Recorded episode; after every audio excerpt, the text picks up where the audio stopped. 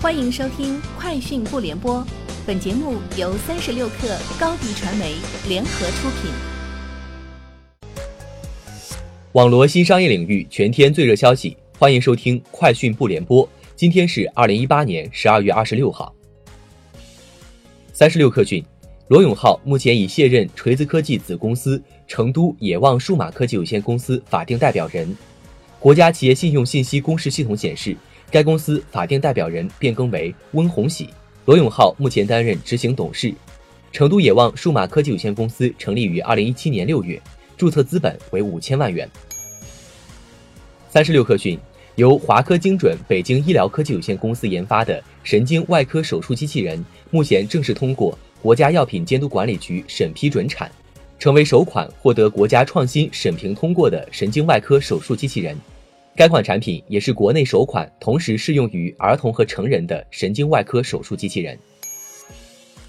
交通运输部部长李小鹏称，明年将继续深化出租汽车行业改革，推进网约车、互联网租赁自行车规范发展，推进道路客运线路配置和价格机制改革，扩大企业经营自主权。在深化收费公路制度改革方面，明年要落实降低过路过桥费用，推广高速公路差异化收费。推进试点省区市开展取消高速公路省界收费站工作。高通公司委托诉讼代理人北京市联德律师事务所律师蒋弘毅今日表示，目前正在收集整理被告目前还在销售、许诺销售被禁型号 iPhone 的证据，本周内将提交法院，并向法院阐明苹果公司对待中德两国司法裁判的差异性做法。推动法院尽快对苹果在中国拒不履行生效禁令的违法行为采取法律规定的惩罚措施。三十六氪讯，华为董事长梁华表示，华为在全球参加了几十个五 G 网络的商用测试，测试数据表明，华为目前的技术成熟度比行业其他公司至少领先十二个月到十八个月不等。华为五 G 在技术和商用上均处于业界领先。是业界提供端到端五 G 全系统的厂商。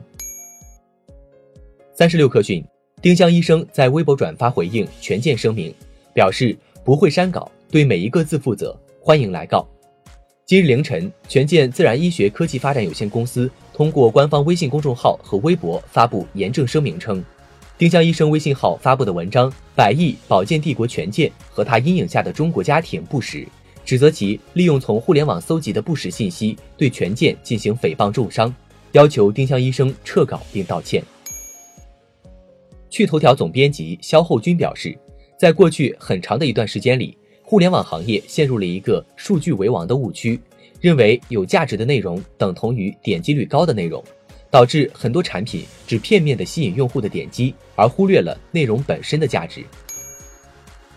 三十六氪讯。据美通社数据显示，二零一八年新零售在具体落地实践中，逐渐完成从新概念走向新物种的进化，正切实的改变消费场景，让产品更快的到达消费者手中，也在用数据化的方式改变信息的传递，帮助企业进行资源的配置以及提升消费者体验。